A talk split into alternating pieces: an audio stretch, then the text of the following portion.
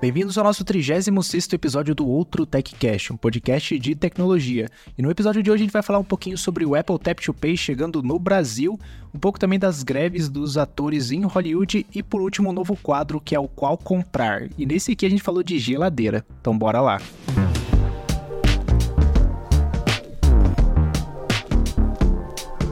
E parece que surgiu aí umas imagens daquela funcionalidade que tá há um tempo prometida aí, que é o Apple Pay Tap to Pay, né, cara? Aquele negócio que transforma o seu iPhone numa maquininha, num terminal de pagamento. Chegou a ver a respeito? Cara, sim, eu vi. É, eu até lembro da, da Apple falando dessa funcionalidade, né? E eu achei interessante que eles estão testando no Brasil, né? Difícil as coisas chegarem aqui pra gente, mas acho que, igual eu tava comentando com você, né? A Apple percebeu que o nosso sistema de pagamento é muito avançado. Então, jogaram aqui pros brasileiros testar. Mas é interessante, eu não lembro o nome do app que tá testando isso. Não sei se é Infinity Pay, alguma coisa. Você lembra alguma coisa? Ah, também não lembro, cara. É um nome meio futurista, assim. Iconic, Ionic, Payionic, Infinity. é os, os nomes modernos. Uhum. Mas a ideia é interessante, né? Tipo, você não ter a, a maquininha em si, né, uma Cielo da vida, uma Stone da vida, mas você ter seu iPhone e conseguir tocar um, ou um cartão que já usa o, o contact, contactless lá, ou um próprio iPhone ou Android para fazer o pagamento, né? É excelente, né? Porque por que, que você precisa de uma maquininha sendo que o seu celular tem tudo que precisa para cobrar, né? Uhum. Afinal de contas, as maquininhas hoje em dia elas são basicamente um celular. É, inclusive algumas rodam Android, né? A grande maioria, né? é, a grande maioria. Mas eu acho que o esquema vai ser também, cara, de tipo. Não sei, acho que essas provedoras de maquininha vão passar esse custo pro aplicativo para receber a porcentagem e aí começar a distribuir pra galera, né? Porque na, a partir do momento que isso sair pro Android também, eu não sei se já tem, às vezes até tem, né? Mas a partir do momento que sair pro Android embutido no sistema operacional, aí vai ser melhor ainda pra galera usar, né? É, não vai ter economia nenhuma o seu preço da maquininha, né? Porque, tipo assim, o Tap to Pay que a Apple fornece é só a interface que faz a leitura do cartão e daí algum provedor tem que. Provedor não, processador de pagamento tem que processar isso, né? Uhum. Então os custos são os mesmos. Por exemplo, se você tinha a maquininha do Mercado Livre, Mercado Pago, né? Provavelmente você vai fazer o pagamento através da, do aplicativo do Mercado Pago no celular do vendedor, vai abrir a interface do Apple Pay Tap to Pay, mas os custos pro vendedor são os mesmos, ou eles podem fazer uma, uma promoção, tipo, use isso e pague menos taxa, mas com certeza vai ser só no começo, né? Uhum, é, isso é. Mas, mas é, eu quero ver isso aí funcionando no dia a dia, né? Muito bom deles estarem testando isso aqui. E eles podiam testar mais coisa aqui também, né? Inclusive, acho que dá até pra gente é, juntar com outro, outro tópico que apareceu essa semana aí, também relacionado a, a dinheiro e Apple, né? Mas o Apple Card, que nunca chegou no Brasil, parece que tá tendo uns problemas lá nos Estados Unidos com a Goldman Sachs, que é quem patrocina, não sei se é patrocínio, né? Faz uma parceria. Goldman Sachs ficou bom, hein? é, não é o nome? Goldman Sachs? Sei lá. eu acho que é. Eu acho que é. É que o sexo é estranho, né? Mas é o nome do, do bancão lá. É um banco gigantesco, mas os Estados Unidos não estão acostumados em não pegar taxa de, de transação de cartão, né? Aqui no Brasil é normal. Tudo gratuito, né? Ah, fazes a compra em duas vezes é gratuito o negócio, entre aspas, né? É, emitir cartão é gratuito. Ah, fazer isso, aquilo é gratuito. Então aqui é muito, muito normal isso. Mas o que, que eles estão reclamando? Não entendi. Eles estão perdendo dinheiro. É só isso que saiu a, a notícia, né? Eles perderam, acho que, ou um bilhão ou mais de um bilhão com essa parceria de Apple Card e o, o bancão lá. Mas é, não sei, tipo, o, o que mais tá rolando, porque a Apple também não expandiu o Apple Card para outros países. Aqui seria uma boa. Na verdade, nem sei, porque a concorrência já é gigante, né? Se eles conseguissem trazer alguma coisa diferente. É, tem que ter em países que usam bastante cartão de crédito, né? Porque, por exemplo, aqui na Holanda o uso do cartão de crédito é mínimo. Então, dificilmente acho que vai chegar aqui. A não ser que eles transformem o Apple Card também no cartão de débito. Aí pode ser que, que chegue. O Brasil é um bom mercado, só que é muito grande, né, cara? Mas bem que começaram nos Estados Unidos, então não seria uma desculpa, né? E daí eu vi que a American Express tava fazendo umas negociações lá para tentar assumir essa bronca aí do, do outro, branco, outro branco, ó, do outro banco. só que tem um lado negativo, né? A American Express nem nos Estados Unidos é aceita em todo lugar, né? Uhum. É aceita em muito lugar, mas não em todo lugar. Então, eu não sei qual bandeira que o, o Goldman, o banco Goldman disponibiliza, mas eu imagino que seja Mastercard ou Visa, né? Eu acho que é Mastercard. Então, sei lá. Bom, se, populariza, se popularizar o American Express, eu vou ficar feliz porque eu tenho e, e eu, é meu cartão que dá milhas aqui.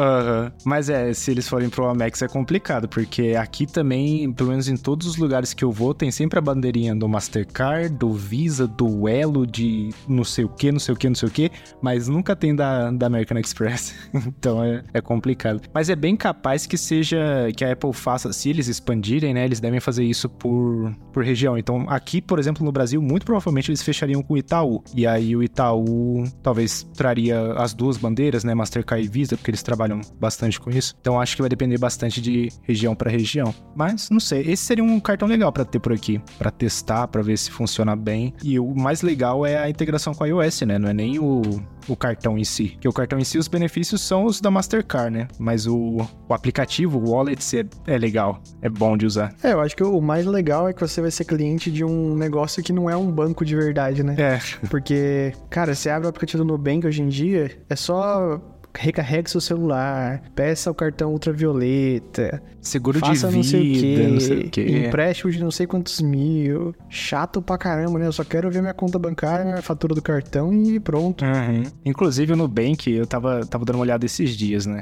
Eu tava, tava procurando sobre ultravioleta, porque na teoria eu poderia pedir, mas nunca apareceu pra mim a notificação lá de, ah, peça seu ultravioleta. Nem se eu pagar, sabe? Que acho que é 50 reais por mês. Eu não pagaria, claro, mas ele, ele nunca apareceu opção pra mim. Meu pai também se encaixa nessa categoria. Ele, ele poderia ter, mas não aparece pra ele. Mas eu acho que é conforme você usa o cartão. Você usa bastante no Nubank? Eu só uso Nubank. Tá tudo concentrado lá. Então deveria trazer pra você, porque eu não uso Nubank e com o que eu tenho lá não daria pra ter o ultravioleta de graça, mas ele me oferece pra ter. O meu, ele era pra aparecer. Aí eu tô cogitando em. Hoje, além do Nubank, eu uso o Itaú, que é onde eu recebo o salário do, do trampo, né? E o Itaú é muito bom. Inclusive em questão de, de cartão que eles têm pra me oferecer lá, tipo, dá de 10 a 0 no Nubank. Só que eu fico no Nubank porque pra mim, eu, não, não me importa limite, sabe? Porque eu não gosto de gastar tanto assim. Eu gasto, compro coisa pra caramba, mas eu sempre controlo ali o limite. Então, quanto mais limite pra mim é pior. Mas, sei lá, o Nubank tá bem blá, assim. Até se eu sair do país, né? Daí seu limite cai, divide por 5. Ah, é verdade. Exatamente. Tem essa também. Mas, mas é, cara, vamos ver se o Apple Card expan- expande aí. E, pô, faz quantos anos que eles já lançaram isso? Faz um bom tempo, né? Pra não ter expandido pra lugar nenhum. Sei lá, mano, nem, nem, nem acho que isso vai chegar tão cedo pra qualquer outro lugar, não. É, é verdade. Mas são funções interessantes, né? Tanto o Apple Card quanto o Tap to Pay lá pra, pra usar. Gostaria de ver funcionando aqui no Brasil. Seria interessante.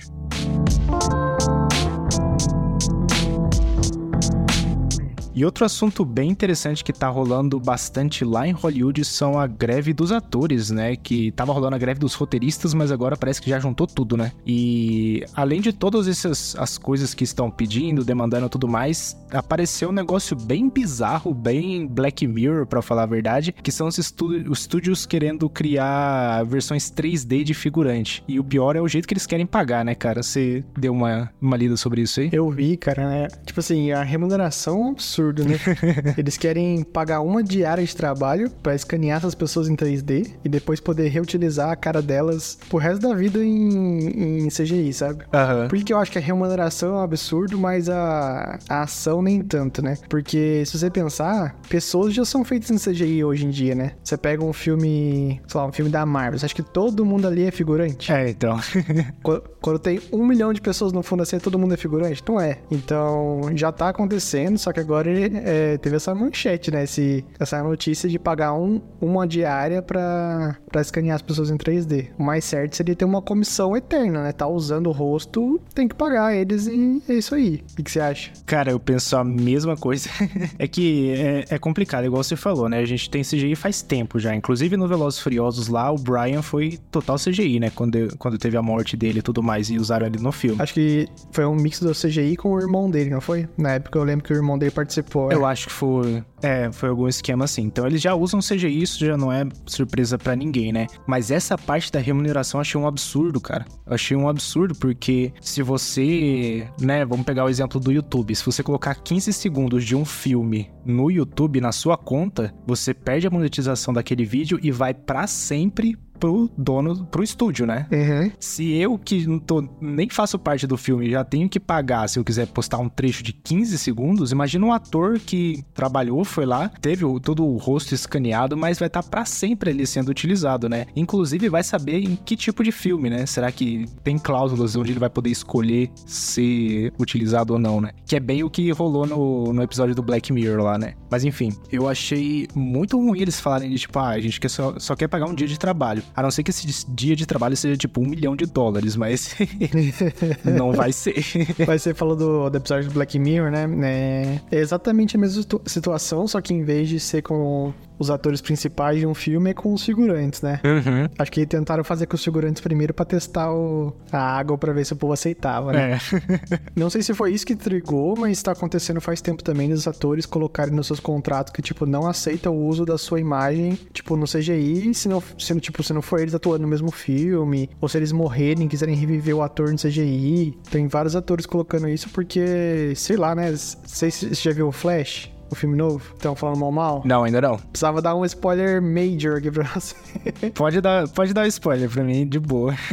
ainda mais o filme do DC. Quem não quiser ouvir o spoiler, pula um minutinho aí. Mas aparece o primeiro Superman lá, esqueci o nome dele. O dos filmes antigões, de 1900 e pouco, ou não? Isso, que morreu meio paralisado, paralisia, uma coisa assim. Uhum. E apareceu ele numa cena nova, mano. Não era uma cena do filme antigo. Caraca, velho. Colocaram a cara dele na CGI mesmo, sabe? E pra mim foi meio esquisitaço, né? Como que que você revive uma pessoa que já morreu, assim, só pra fazer uma aparição num filme, e pior de tudo, num filme que foi flopadaço. Mas é, é bizarro, cara, porque aconteceu a mesma coisa esses dias no Brasil, né? Com o comercial da Fiat, eu acho, ou da Volks, que reviveu a Elis Regina. Não tô sabendo, não. Eu vou procurar aqui em 15 segundos. É,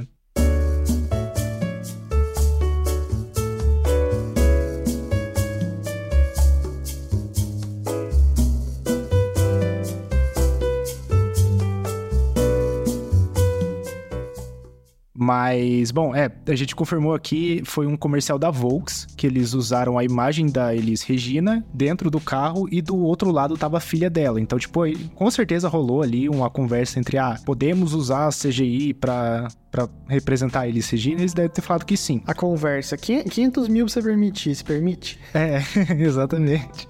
Você permite usar a imagem que não é sua? É, foi um comercial interessante, assim, porque aparece, foi como se fosse o um momento de mãe e filha ali, mas ainda é estranho, né? Porque você pensa, você olha assim, tipo, putz, aquela pessoa morreu, eles estão usando a imagem da pessoa que já morreu. Ainda mais a Volks, que teve, né, no tempo da, do sucesso da Elis Regina, era muito naquela época de ditadura, né? Onde eles. A Elis Regina fazia muitas músicas contra isso. E a Volks era meio que a favor disso. Então tem uns negócios bem estranhos acontecendo aí, mas. Claro, o tempo passa, as coisas mudam, mas. Sei lá. É, foi um, do, um dos assuntos que apareceram, apareceu muito na internet também. E é a mesma coisa, né? Tipo, usaram a pessoa, o CGI, representaram ela completa no, no comercial. E aí provavelmente teve um, um acordo aí entre a família e, a, a, e o uso da imagem. Mas tá rolando processo também. Parece que a Conar, eu não, não sei o que é a Conar, é algum órgão aí, mas tá, tá processando. É que regula os comerciais, né? Eu acho que é. Eu acho que é. Mas eles estão processando por motivos éticos. Tipo, ah, não, não é ético usar uma pessoa morta para ganhar dinheiro na propaganda, né? Então. É, o CONAR é Conselho Nacional de Autorregulamentação Publicitária. Boa. Boa. É, cara, eu, eu acho esquisito também. É tipo assim, eu acho que pra uso. Né, é esquisito falar isso, né? Mas pra uso pessoal. Não, sei lá, vai se, se duas irmãs querem fazer tipo, uma aniversário de uma, a outra quer fazer uma, um videozinho relembrando alguma memória sobre a perspectiva da irmã, aí, sei lá, aí não tá ganhando dinheiro com isso, não tá envolvido, tá tranquilo, né? Uhum. Apesar de ser discutível. Mas é, para ganhar dinheiro é, é estranho, né, cara? A pessoa morreu. a pessoa não tá mais ali. É bem, é bem cabuloso, né? Isso a gente tá vendo agora em filme, porque se a gente for pensar em jogos, o, o, próprio Keanu Reeves lá, ele tá imortalizado no Cyberpunk, né? Ele, o modelo 3D inteiro dele tá lá, então ele vai morrer, o jogo vai continuar existindo. Mas foi feito durante a vida, né? Então tem essa diferença. E provavelmente tiver uma versão nova, ele tem que concordar com ela, não? Muito provavelmente que sim. Imagina, daqui pra remasterizar também tem que dar uma grana pra ele, sei lá. É, mas ver isso depois que a pessoa morreu é, é complicado, né? É, vamos ver, é, o, a greve dos roteiristas já estava tendo bastante impacto nas coisas em Hollywood e agora com os atores também vai ter bastante, né? E, e tem, tem altas coisas bizarras rolando. Parece, tipo, conversa de diretores e estúdios falando que, tipo, ah, deixa rolar a greve que os, os atores uma hora vão precisar de casa, de comida, e aí eles voltam atrás, meio que não se importando, sabe? Porque, querendo ou não, eles estão ganhando dinheiro ainda por cada pessoa que assiste um filme ou, sei lá, as outras coisas, né? Sim. Dá pra fazer umas analogias com guerra, né, cara? Os caras estão fazendo umas estratégias para cansar o adversário para ganhar essa, essa disputa aí. É muita sacanagem mesmo. E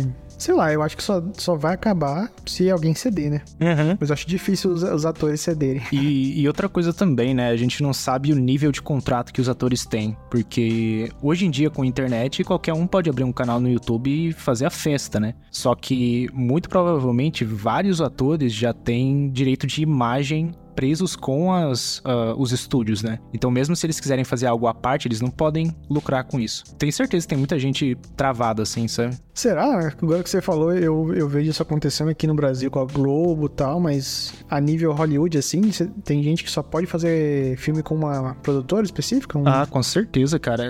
Acontece isso direto na música. Não tinha o problema da Taylor Swift lá, eu acho. Eu não acompanhei direito, mas que ela queria soltar várias músicas, mas as, a, a, gravadora, tipo, tava travando e não deixava, e sei lá, tinha umas tretas assim. Ah, é, mas eu acho que aí era um caso diferente. Acho que, tipo assim, a, de alguma forma, ela, a música não era dela mais, sabe? A música era da. Sim, vendeu os da direitos. Gravadora né? ou de alguém, é. Então, eu acho, eu acho que rola a mesma coisa com direito de imagem. Entendi. Entendi. Não, curioso, eu não, eu não lembrava de, tipo assim, um ator que só fazia filme para um lugar específico. Só no Brasil que eu, lembro que todos da Globo é só Globo, né? Não pode ir pra outro lugar. É, mas acho que isso é comum lá também tem, um, tem uns problemas assim. Mas é complicado, né? Como qualquer outra greve, tem várias, várias motivações e vários problemas aí que, sei lá. É, e, e já aconteceu antes, né? Eu lembro que eu tava vendo. Sempre, sempre aparece no YouTube pra mim coisas do The Office, sabe? A, a série. Sim. E daí apareceu lá que teve no meio do, do The Office, teve uma greve também, que eles apoiaram lá e tal. Então isso tá sempre acontecendo. E, bom, pra gente vai só atrasar a segunda temporada de Ruptura, né? Eu tava pensando a mesma coisa. é ansioso pra sair, vai, vai atrasar. Exatamente, isso aí vai, vai demorar mais um pouquinho. Mas tudo bem, né? Contanto que o povo lá consegue ser pago pelo trabalho deles, tá valendo. Sim. Só vai continuar enquanto os grandes atores continuarem. Se alguém ceder, já era. É, exatamente. Na hora que alguém ceder, e sei lá, cara, certeza que tem alguém ali já quase na, no limite já, porque deve tá, deve tá feio o negócio, né? Sei bem, né, que se você é um grande ator, você não tá, é, tipo assim, com problema de não cair o paycheck, você tá tranquilo, né? Uhum. A não ser que você é tipo o Tom Cruise que tá põe a própria grana nos seus filmes e tem que parar a gravação. é verdade. Aliás, o Missão Impossível novo é muito bom, viu? Vai, vai assistir no cinema, hein? Ah, da hora. Vou, vou ver. Missão Impossível é da hora. Mas, mas eu acho que tem muito ator que, tipo, não tem muita educação financeira, sabe? Mesmo contratando um contador ali, acho que tem muito ator que, tipo, pô, ganhei um milhão aqui, vou torrar em coisa aqui, comprar um monte. De... Ah, é, não. Isso aí, qualquer lugar, qualquer ramo, né? É. Então, certeza que vai dar ruim em alguma coisa. Mas quem mais sofre é o povo que ganha pouquinho, né? Que, tipo, o ator que tá começando, ou simplesmente não bombou, né? Tem muito ator que a gente vê em todo lugar, só que é tudo uns papéis medianos, ou papel de televisão, né? Que ganha muito menos que, que filme. Enfim, tomara que tudo dê certo pra ter nossas sériezinhas de volta. Exatamente.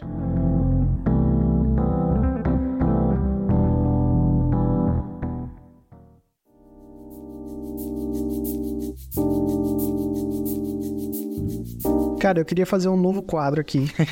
Manda aí. Quadro que basicamente traz a minha, meus problemas da vida pessoal pro podcast para resolver sem ser sozinho. quadro é o qual comprar. tô precisando comprar uma geladeira nova para casa nova e tô entre dúvida entre a uma geladeira da LG, que tem Wi-Fi, tem umas coisas inteligentes aí, tem também a, não sei se você já viu aquele vidro de fora assim que é transparente, aí você bate dá dois toquinhos, você vê por dentro da geladeira, né? Uhum. E tem a da Samsung, que é o mais conhecida por causa que é o famoso tablet na, na porta da geladeira. Sim. Eu acho que é a Samsung Family Hub, se eu não me engano esse é o nome. E tô num dilema aqui de qual comprar, só que, resumindo, que, o que me tem demais para ir pra, pra LG é que o formato da, das portas, né? É o que chama de French Door, que, tipo assim, congelador é embaixo, geladeira é em cima, e são duas portas em cima e duas portas embaixo, né? Ah, saquei. Eu acho melhor porque, se, tipo, você quiser usar no dia a dia, você não precisa abaixar tanto, ou pegar lá em cima da geladeira as coisas. Só que ela é mais cara que a da Samsung, e a da Samsung tem muito mais firula, mano. é complicado, cara. Só que a da Samsung é, a, é side by side, né? Que é, gelador na, é congelador na esquerda e geladeira na direita. Uhum. E daí volta ao problema de geladeira normal, que é ter que pegar coisa lá em cima ou você abaixar pra colocar coisa lá embaixo, né? Uhum. Que grande problema, né, mano? né? Nossa, o problema é de sei lá, não é nem primeiro mundo, é, é mundo zero já de tanto. Mas enfim, é uma... Então vai ser uma discussão bem caviar aqui.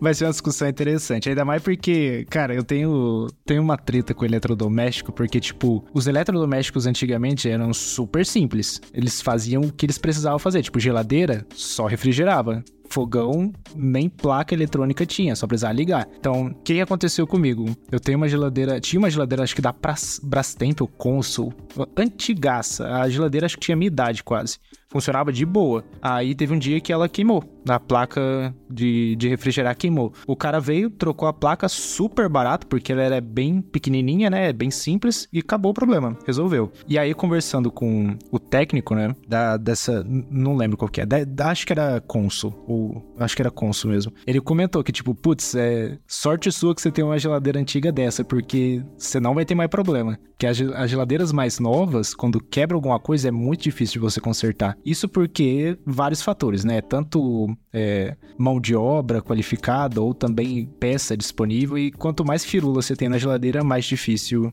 ela se torna de, de arrumar aí, né? Mas eu não vou negar de eu que... acho que não é nem só o fator desculpa te cortar, mas acho que nem o fator de as peças e tal. Eu acho que é o conhecimento de como fazer o conserto, sabe? Porque se perde, né, cara? Antigamente é que nem carro, todo mundo consertava o próprio carro. Uhum. Hoje em dia tem tanta parte elétrica, tanta conexão isso com aquilo que não, não dá. Uhum. Mas continue aí. E. Não, é, e eu. O que eu ia comentar é que, tipo, beleza, a geladeira era, era super simples, então arrumar é de boa. Você tem uma plaquinha pequena, você vai lá, troca, voltou a funcionar. Mas não tem todas as funcionalidades que você tem numa geladeira mais nova. E dos modelos que você comentou, né? Tanto da LG e da Samsung, eu gosto mais da Samsung por causa da implementação. É, acho que a implementação da parte de casa inteligente, que funciona com o SmartThings. E o SmartThings é muito forte em questão de casa inteligente quando a gente compara com a, com a LG, né? A LG tem a ThinQ lá, que suporta o Matter também, tem aquelas outras firulas, mas não sei, nunca vi muita coisa funcionar na plataforma deles, né? Mas a Samsung manda muito bem nisso. E a Samsung tem tudo também, né? Tem geladeira, tem lava-louças, sei lá, seca, não sei o quê. É, até você pegar o, o, aplicativo deles de casa inteligente lá, né? Os SmartThings, tem um monte de categoria e eles têm produto em todas, né? Uhum. Acho que eles só não têm as coisas básicas, né? Tipo lâmpada. Nunca é, vi.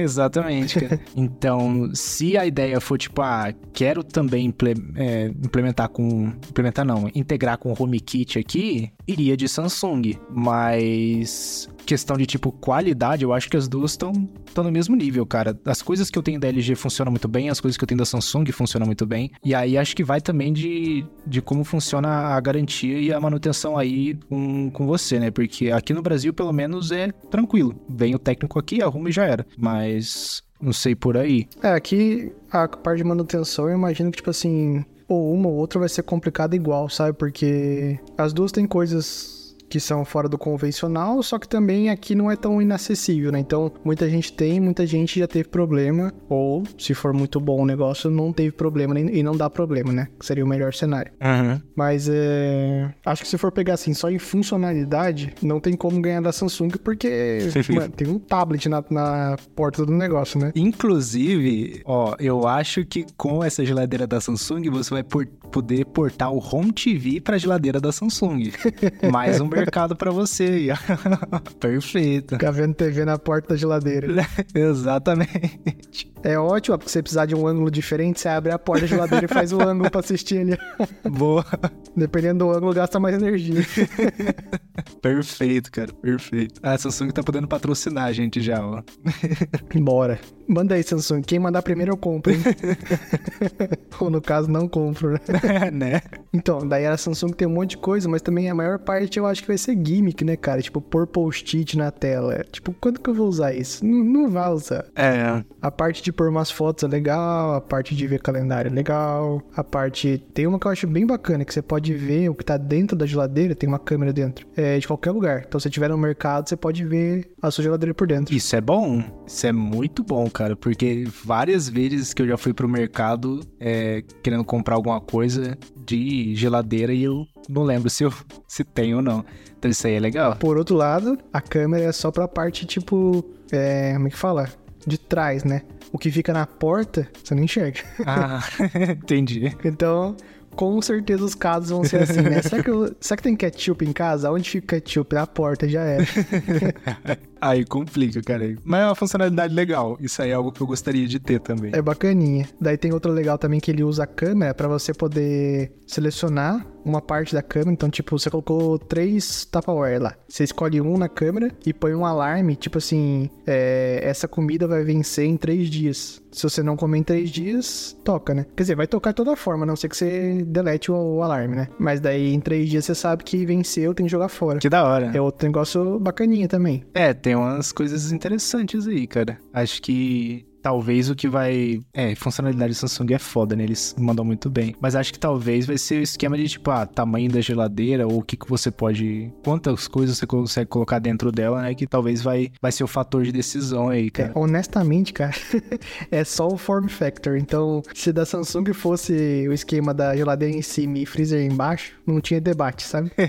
Sim. Porque não tem muito como competir, né? A da, a da LG é mais cara e tem menos funcionalidades. A parte smart dela, da, da LG. Peraí, eu falei LG ou Samsung? Enfim, a LG, a LG é mais cara. É, a LG é mais cara. É. Mesmo tendo menos coisa. E a parte smart dela é só pra setar a temperatura da geladeira, do freezer, receber alarme quando largar a porta aberta. Então não tem muito recurso assim, sabe? Mas ela tem a praticidade do, da, da, do jeito que ela é montada, né? Enfim, eu tô achando que o nosso debate aqui vai ser assim, é a mesma coisa. Vou sair como eu entrei, na dúvida por é. causa do, do formato. Ah, eu iria de Samsung, cara. É que o formato pega bem, né? Mas eu eu iria de Samsung, porque eu tô acostumado com geladeira que, tipo, o, o freezer é lá em cima é tudo uma porta só, então para mim não faz sentido. E eu tô vendo aqui, cara, nas fotos, que a geladeira da Samsung tem um cabo de rede. Eu já gostei, cara. tem um cabo de rede na geladeira? Parece que é um cabo de rede aqui.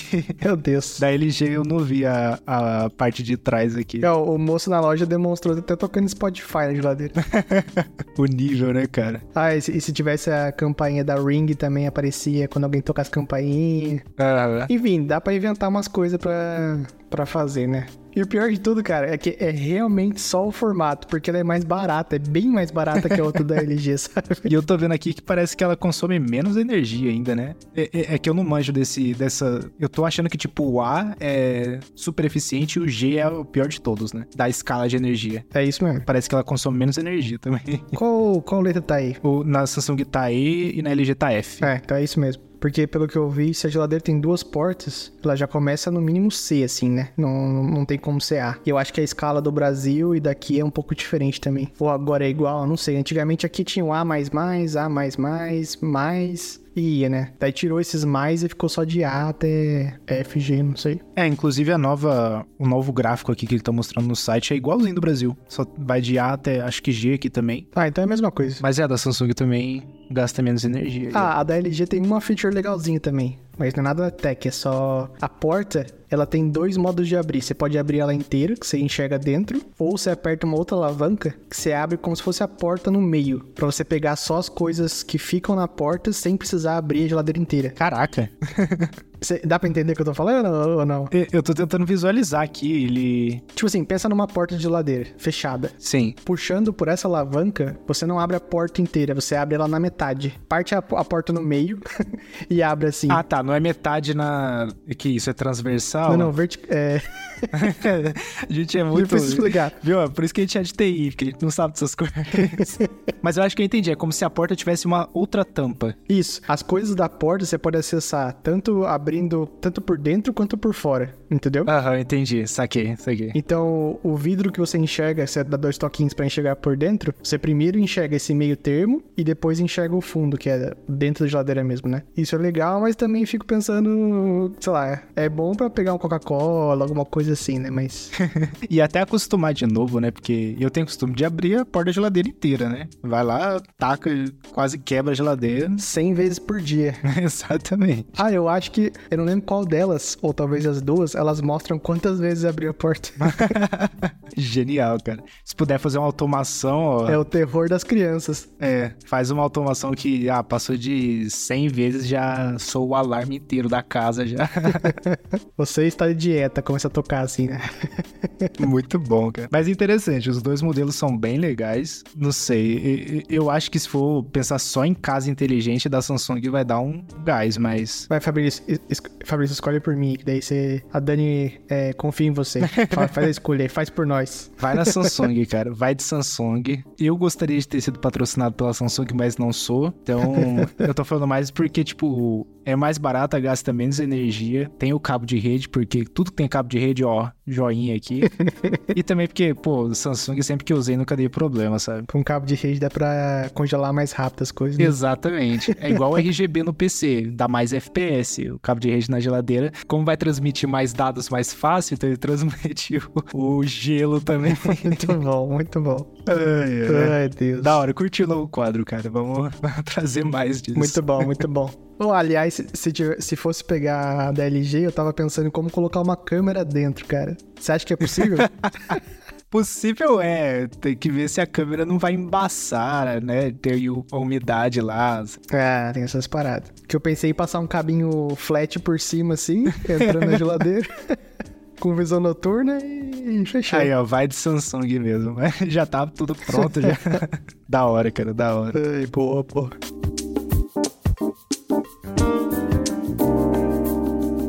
Parece que teve pacotinho novo chegando essa semana, né, mano? Um mini PC Conte-me mais qual a boa. Foi, cara. Pô, eu acho que finalmente decidi puxar o gatilho mesmo e trocar. Meio que sair de um Raspberry e ir pra um mini PC mesmo, sabe? Isso é algo que eu já queria fazer há muito tempo já. Inclusive, na época, há alguns anos atrás, eu até cogitei um Mac Mini, mas né, tipo, muito overkill pra esse tipo de coisa. Mas eu comprei um mini PC. Ele é. A marca é B-Link. É, B-Link é isso mesmo. É uma marca até grande lá na China. E eles mandam bastante desses produtos pros outros países. E eles têm uns PCs bons, cara. Eu comprei assim, achando que ia ser só, tipo, uma carcassinha mais ou menos ali, uns componentes meio baratinhos assim, mas quando eu abri ele, ele é muito bem feito. Achei bem legal. Mas, né, pra galera que tá perguntando por que infernos eu tenho um mini PC e não continuei com o Raspberry, é porque tem muita coisa que o Raspberry não tem tanto poder para executar, né? Se a gente quiser fazer processamento de imagem, por exemplo, é ficar. Acho que esse foi um exemplo que você comentou até, né, cara, de olhar o feed de uma câmera e detectar os objetos que estão ali, né? Isso o Raspberry sofre para fazer. Se eu quiser converter é, o feed de uma câmera também que não é padrãozão, que é o H264 para outra coisa, o Raspberry Pi vai sofrer também. Se envolve vídeo, cara, é complicado. Tem que ter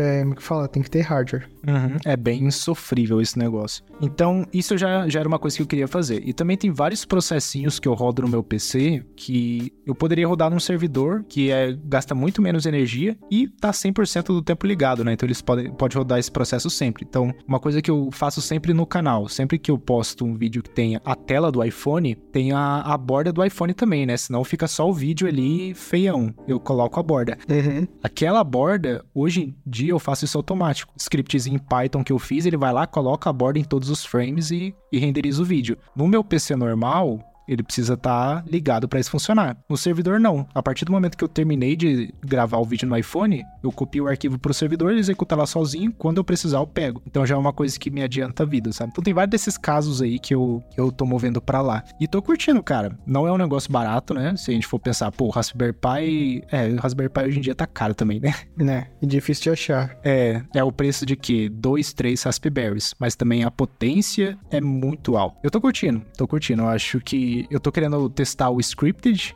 que para quem não sabe é, é, meio que uma plataforma de. Não é de vídeo, né? Mas ele pega todas as suas câmeras e consegue expor pro HomeKit, pro Google Home, pra Alexa. É um que eu quero testar também. E trazer pro canal, pra ver como é que se comporta, né? Mas você já, já pensou em ter um mini PC também, né, cara? É, então, eu queria fazer bastante automação usando a câmera, assim detecção de objeto, detecção de rosto. Eu tentei aqui usando o Mac Mini, que é antigão, que eu tenho tipo 2012, fritou, não rolou legal, até porque é uma gambiarra pra pôr Linux nele e funcionar redondo, sabe? Uhum. Tentei pelo Raspberry também, pff, aguenta nada. Triste, né? Triste. Tentei no MacBook Air, que é até um pouco mais novo, mas também esquenta muito. E é MacBook, né, cara? Tem que ficar meio que aberto, assim. Porque se deixar fechado, você até consegue rodar. Mas daí se reinicia por algum motivo, ou se acaba a bateria e você não viu, pra ligar tem que abrir a tela, tudo de novo. Então, tem... vamos usar o negócio certo para as coisas certas, né? Exatamente. Um mini PCzinho assim, servidor, é o ideal. E até pra questão de vídeo, é bom você usar algum processamento de. Como é que chama? O, aquele coral da Google, coral USB, o que, que ele é mesmo? Ele é um TPU, né? É, TPU. Que ele ajuda a processar,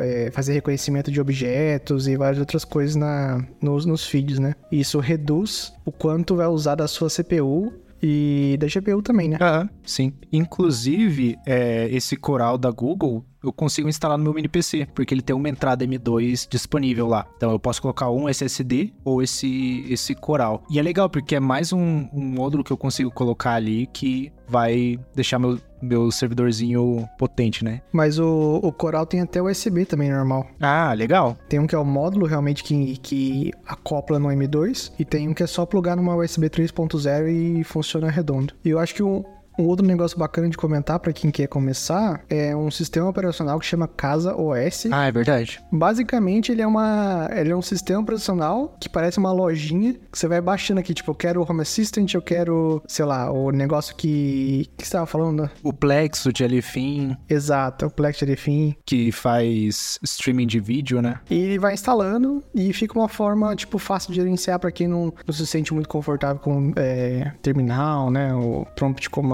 e eu nunca usei, mas eu já vi as pessoas usando e achei bem bacana. Pretendo testar qualquer hora. Uhum. Eu usei no, no Raspberry um, um, tempo atrás e funciona muito bem, cara. Você inclui não só os containers da lojinha lá, né, que eles têm uma App Store, mas eu tenho um container que eu mesmo fiz, que é para gerenciar os LEDs do Raspberry Pi e funcionou de boa, cara. Eu subi o container lá, coloquei as configurações e rodou bem. Eu não coloquei o CaseOS nesse meu, meu outro servidor, porque eu fui direto de Ubuntu Server. Então já, já foi para uma distribuição focada em servidor mesmo, sabe? E eu fui por essa distribuição porque ele usa acho que 200 MB de memória. E o servidor tem 16 GB. Então tem bastante coisa para usar aí, sabe? Mas é, eu também recomendo, cara. O CaseOS é muito bom para quem quer ter uma interface bem bonitinha ali pra você gerenciar tudo. Funciona muito bem. Do que eu tô rodando aqui no servidorzinho por enquanto, fora o que eu já comentei, é o Jellyfin, né? Que é o servidor de mídia. Então, todos os filmes e séries que eu tenho, eu passo pelo Jellyfin. E eu também tô usando o Pi-hole, que fazia tempo que eu não usava. Que ele consegue gerenciar a sua rede, né? E também bloquear tráfego de, sei lá, anúncio ou bloquear um site específico, né? E nossa, funciona muito bem. Eu lembro que no meu Raspberry Pi eu já tive problemas de lentidão com o Pi-hole e nesse mini PC até agora, bala, sabe? Uhum. E eu tô testando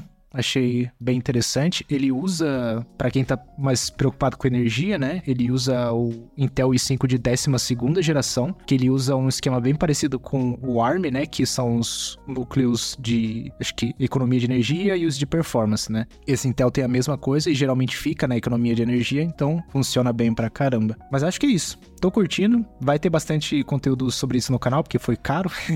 então preciso achar um jeitinho de fazer valer a pena, não que eu ganhe alguma coisa substancial com o YouTube, mas vai ser um negócio bem interessante. Mas é, recomendo. Quem quiser comprar, eu, eu deixo meu link de afiliado do AliExpress. boa, boa.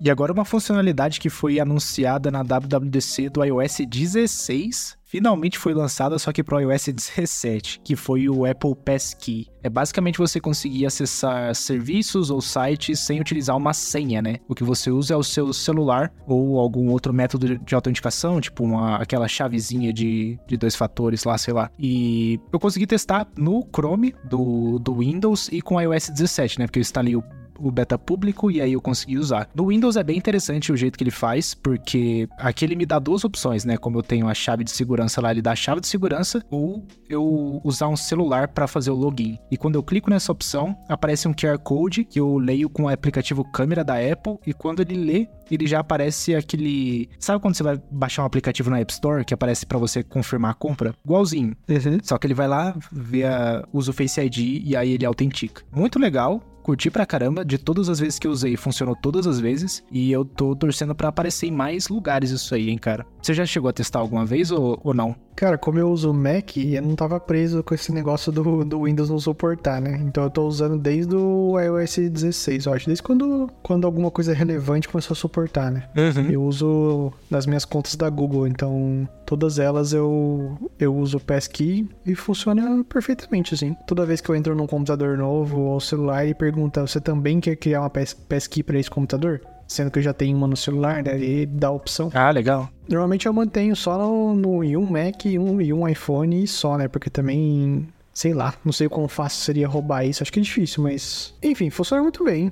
Só fico com medo assim, tipo assim, roubando o nosso celular. Quão fácil é ter acesso a tudo isso, né? Eu acho que rola uma segunda autenticação quando você usa o Passkey, se eu não me engano. Mas eu não testei, tipo, se ele não conseguir usar o Face ID, ele pede a senha do celular, você sabe? Não sei. Até agora ele não falhou. Então, eu vou fazer um teste depois. Vou tampar o Face ID lá e vou ver se ele pede alguma coisa. Mas nos meus, no caso aqui, tipo, eu nem preciso digitar a senha, sabe? Só o e-mail lá, ele já pede o passkey, eu faço a autenticação com o rosto. Mas é real que esse teste também é irrelevante, porque se a pessoa consegue a senha do seu celular, ela consegue cadastrar um rosto novo. É, verdade. Então, tanto faz. Esse esquema da Apple da senha do celular conseguir desbloquear tudo é bizarro, cara. Uma falha de segurança absurda. Não sei como não corrigir isso ainda. Uhum. Eu, eu curto bastante usar a chavezinha da YubiKey lá. Eu tenho duas, né? Que eles recomendam comprar duas pra você ter uma de backup. E, cara, eu curto pra caramba. É, é o mínimo, na verdade, né? É, é o mínimo. E eu uso em várias contas. Acho que as únicas que eu não uso é onde não tem suporte mesmo. Mas hoje dá pra usar, tô usando. É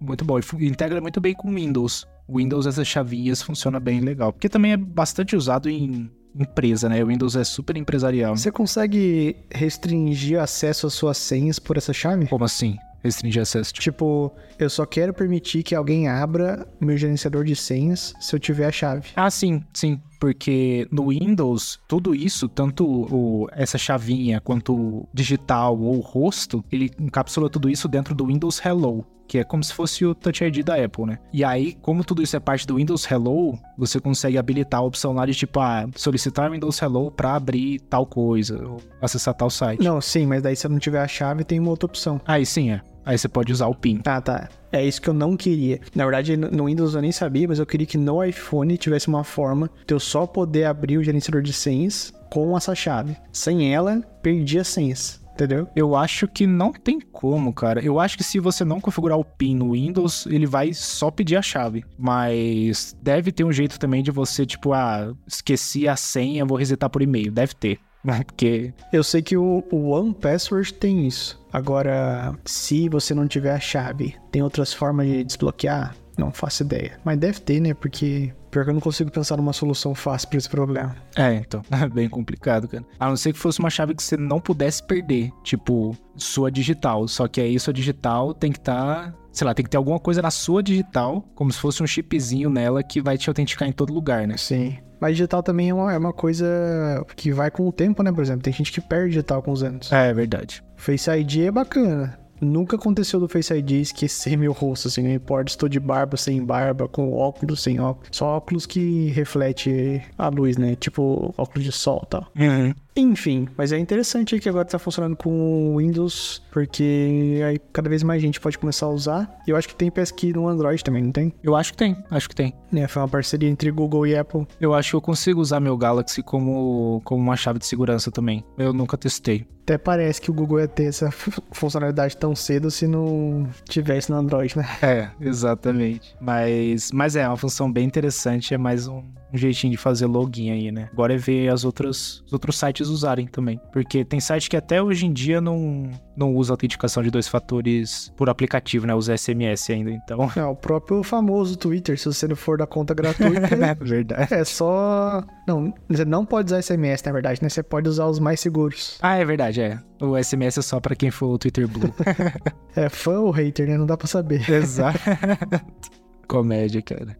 E falando de iOS 17, tvOS 17, testei a, o FaceTime na Apple TV. Fiz um teste breve aqui, porque no primeiro beta eu tava só no, na Apple TV e o iPad e não tava rolando muito legal. Mas agora eu coloquei o beta público no meu celular e atualizei o da Apple TV. E funcionou belezinho, cara. É muito bom. Funciona com o Center Stage, que vai focando mais no seu rosto, assim. Uma coisa que eu não sei muito bem se funciona legal é o áudio, porque eu testei meio mutado para não dar microfonia, sabe? Uhum. Mas achei bem fácil de usar. Se você começa uma chamada no iPhone, mandar para TV também é só um, quase um clique só de, de dificuldade. Então, prevejo bastante gente usando. Sobre o, sobre o mic do iPhone, ele deve pegar muito bem, cara. Eu já usei em casos que, tipo, era um ambiente super aberto, assim, e a, que eu queria gravar tava longe, ele pega o som bem legal. Ele tem. O iPhone ele tem também algo que eles. Eu, eu não sei o nome técnico disso, mas é como se você conseguisse usar zoom no áudio também. Então, quando a sua câmera foca em alguma coisa, ela amplia o som daquela coisa. Ele consegue identificar de onde tá vindo, sabe? Então ele deve fazer isso pro, no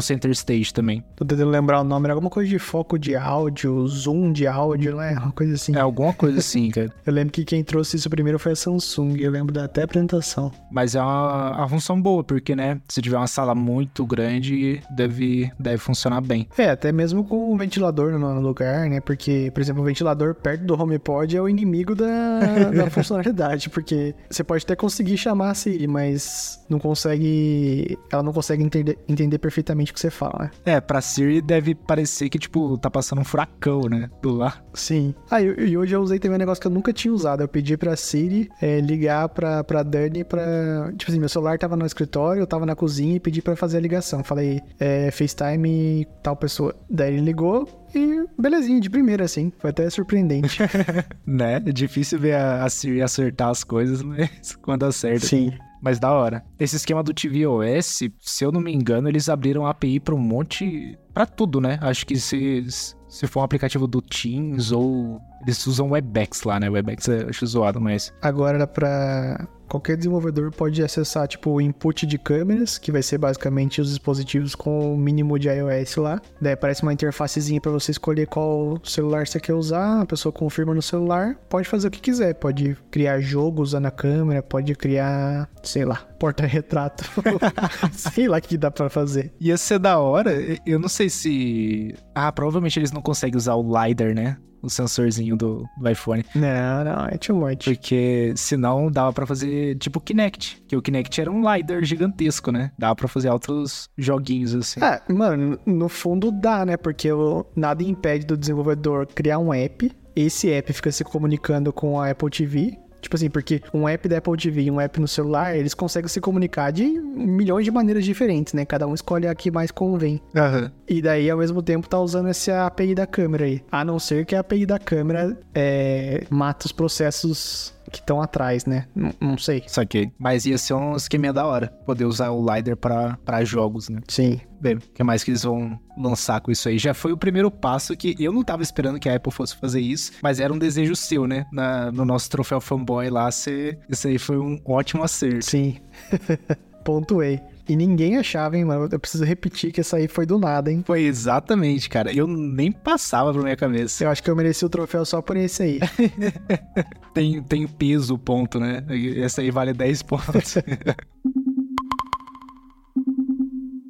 Momento Twitter. E o Twitter, mais uma vez, veio com mais mudanças inteligentes, ótimas, que fazem a alegria dos seus usuários. E parece que não está escrito em pedra ainda, mas que você só vai poder mandar mensagem para um usuário que não te segue de volta se você for assinante do Twitter Blue. É, cara, é um negócio cabuloso desse mesmo. Eu achei ruim pra caramba, porque antigamente acho que você já podia bloquear qualquer pessoa de mandar mensagem se não fosse seguidor, né? Mas agora você tem que pagar para isso também, tipo, uma funcionalidade tão básica. E não faz sentido para muita conta, né? Tipo, por exemplo, a conta do outro TechCast. A gente quer mais que novas pessoas apareçam, é, mandem mensagem pra gente. Tipo assim, nem sempre a gente segue de volta, sabe? Tipo, tem hora que a gente não tá logado para seguir todo mundo de volta. Uhum. Como se a gente tivesse muito seguidor também. É, né? Mas é interessante ficar em aberto, né? Ou conta de suporte. Por exemplo, no aplicativo do Home TV eu tenho lá a conta no Twitter e quem quiser pode usar ela para me pedir ajuda ou reportar um erro. E se isso aí vingar no Twitter mesmo, só se a pessoa for verificada vai, vai poder mandar mensagem para mim. Não acho nem um pouco interessante e mata o propósito de muitas contas de Twitter. E eu não sei se eles vão colocar isso como uma opção de tipo você poder ativar ou desativar isso, que faria mais sentido, né? Tipo, ah, você deixa como opção, mas aí vai como o negócio não foi lançado ainda, eu acho, a gente vai ter que esperar aí mais gente aparecer com print. Mas é zoado, cara, porque eles continuam colocando funções básicas do Twitter atrás de paywall, né? De assinatura. Sim. E eu não sei. Ah, sei lá, cara. Não sei o que a galera do Twitter tá pensando que, tipo, é o que eu comentei uma vez no podcast, né? Rede social não é um negócio tão importante assim, né? Não é. Ah, eu esqueci a palavra, cara. É... Não é necessidade. Essencial. Essencial, boa. Não é um algo essencial pro ser humano viver. Porque, pô, tem o Twitter, mas beleza, também tem o Threads, que eu já não tô mais usando tanto, mas também tem o Instagram, também tem o Facebook, tem um monte de lugar que não cobra por esse tipo de coisa, né? Sim, tem um grupo do Zap do seu Zé que manda, tipo assim, um milhão de fotos e fake news. Exato, então não é algo essencial, o Twitter não é único. Né? Já existem várias outras coisas é, parecidas e que funcionam muito bem também. Então... Inclusive, eles estão dando muita sorte que o Threads não tá redondinho, né? Tá cheio de bug, falta funcionalidade, é, aquela timeline que toda vez que eu abro o Threads dá vontade de deletar, mano. tô deixando mais um pouquinho pra, sei lá, ver se surge uma luz do fim do túnel. Eu tô esperando sair o update para ter uma timeline de seguidores lá para usar mais, sabe?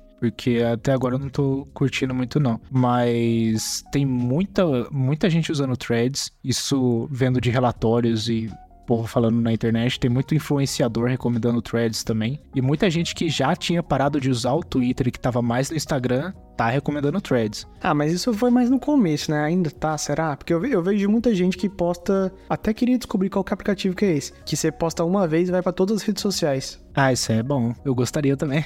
gostaria. Mas deve existir, cara. Duvido que o, sei lá, a Apple posta individualmente em cada rede, um por um. Eu acho que deve ter alguém que fez um agregador, né? Deve ter, cara. Sei lá, se o conteúdo é o mesmo em toda rede, o quão valioso é o Threads, né? Uhum. É, então. Mas, mas não sei, cara. É, esse, esse esquema do Twitter cobrar pelas coisas faz outras redes sociais ficarem mais, mais interessantes, né? O cara não vai pagar os 49 bilhões, vai, mano? Tipo assim, mesmo que ele aplique tudo isso, não tem como pagar, eu acho. Não, e, e sabe o que é o mais bizarro? Não sei se você chegou a ver os prints no Twitter, mas o, o Twitter tá começando a pagar os influenciadores, né? Uhum. E tem gente ganhando 30 mil dólares com anúncio, 40 mil dólares. Tem gente ganhando muito dinheiro. Só que até onde a gente sabe, o Twitter tava perdendo dinheiro, né? E não recuperou, porque a gente não tem tanto assinante do Twitter Blue assim. É, mas na verdade isso eu acho que é uma decisão inteligente, que o cara tá investindo para trazer é, criador de conteúdo da plataforma para ser tipo um rival do YouTube ou coisa assim, né? Lógico que na minha opinião precisa mudar a interface também, porque a interface atual não, tipo assim, não te instiga a procurar vídeos de um, um produtor de conteúdo específico, né? Sim, mas parece que é bem complicado de você começar a fazer dinheiro também. É, tem vários youtubers grandes que eu sigo que não tem um, um mínimo de impressão lá nos tweets para conseguir é, ser pago, né? E muitas outras pessoas que têm também um número alto ganhou o quê? 11 dólares, 100 dólares, então... É, se, se o cara pagar essa dívida de 49 bilhões aí e começar a ser profitable, né? Vai ser um marco na história aí mesmo. é, porque é, é, complicado, cara. E, e assim, é, é, aquele negócio, né? O Twitter, ele ainda tá cheio de problema, né? O falaram tanto de que ia resolver o problema dos bots. Eu acho que nunca vi tanto bot na minha vida quanto agora. Toda hora que eu abro minhas DMs lá tem alguém oferecendo alguma coisa em chinês e tá bem zoado. Então, os problemas estão lá. Hein? Eu acho que eu tenho cara de desempregado também, porque todo bot pergunta: você tá precisando de um emprego? Em inglês, assim. Manda pra mim também. Na mensagem. Manda pra mim também.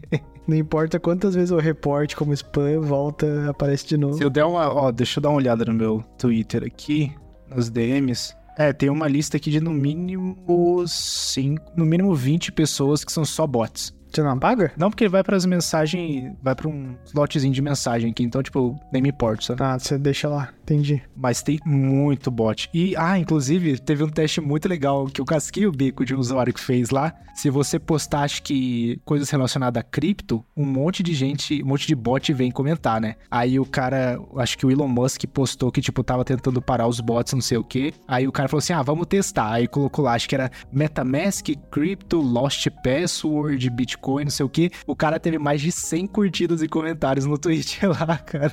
Casquei. Eu pensei, a próxima vez que eu for postar um link do, do canal, eu vou colocar, tipo, hashtag cripto, metamask, não sei o que, pra ter a galera curtindo lá. Oh, e por falar nisso, eu acabei de lembrar, né? Aquele, como é que chamava? É, NPC, não, NPS que você transformava uma imagem sua ou alguma coisa num token e podia vender. Ah, é. N. Ainda existe. Se você for só, for só pôr sua foto de perfil no Twitter, aparece a opção lá. Sim, eu tô tentando lembrar. É um negócio. NFT. NFT, NFT. isso. Isso. Caraca, isso foi tão um negócio tão gigante, agora a gente nem lembra o nome mais, cara. Nesse golpe eu não caí, mano. É, nesse aí também não. NFT, mas é que era bizarro, né, cara? Eu acho que sei lá, você pagar por um JPEG lá, ah, tem os direitos de uso, não sei o que, né? Tem sim. É, pra mim, tipo assim, existia o seu valor, mas ao mesmo tempo não tem como controlar muito, né? Tipo, a minha arte só pode ser reutilizada se ela for autenticada como original. Daí a pessoa tem que pagar pra mim, mas sei lá, é muito difícil controlar isso. É, e você viu que, tipo, teve, uma, teve um monte de artista que teve sua arte roubada e gerada em NFT, né? Então, tipo, veio outra é. pessoa que salvou a arte antes, gerou NFT, aí o artista ficou sabendo porque teve uma ferramenta lá que escaneava os NFT para ver se tinha alguma coisa, né? Então, tipo, o, o, grande negócio que eles falavam também, né? Não, que ele vai proteger os artistas. Não, fez, foi pior, né? Os caras acabaram tendo mais problema. E pior que morreu mesmo, ninguém fala a respeito, ninguém mais advoga pela igreja do NFT. Esse aí foi, foi bizarro, cara não, não tive a chance nem de testar para ver se era bom. Mas não quero também. Mas o Twitter ele suportava, né? Colocar NFT como foto de perfil, aí ficava um. Ainda suporta, tem a opção lá. Ah, é? tem. Eles matam tanta coisa, mas não mata isso. Né? Bizarro, cara. Fim do momento Twitter. Bizarro, mano. Chega. Chega. Bora, no seu caso, voltar a trabalhar. É. Será que essa semana vai ser a última semana do momento Twitter? Porque é igual que eu falei pra você, né? A gente tá tentando matar esse momento Twitter faz tempo, mas sempre aparece alguma coisinha nova. Um dia vai ser o momento Twitter, que a novidade vai ser o fim do Twitter. é. Ou vai ser tipo assim, cacete, o cara realmente pagou os 49 bilhões. Né? Vai vender SpaceX e pagar os 49 bilhões. Chega por hoje, mano. Vamos lá, siga a gente lá no Twitter, arroba OutroTechCast e mandem mensagem direta enquanto vocês podem. É verdade. Já já vai ter que ser ó, né, autenticado, como é que é? Verificado. É, triste. Segue a gente lá nos, nos arrobas pessoais, arroba BegonCal2 e arroba Faber underline Goncalves, certinho? Isso mesmo, em praticamente todo lugar, Instagram, Threads, Twitter, sei lá o que mais que tem por aí. Segue também o arroba Descomplicando Tech no YouTube. No YouTube, verdade, ó. No YouTube, ó, ótimo. E arroba, arroba. YouTube não tem a. Tem, tem arroba. arroba né? Tem? Tem, é exatamente esse, Descomplicando Tech. Chutou e estou certo, é. tá certo. Então tá certo. Já falei demais. Nem vai dar tempo de agradecer o Giovanni por mais essa edição. Falou. Falou, Hugo.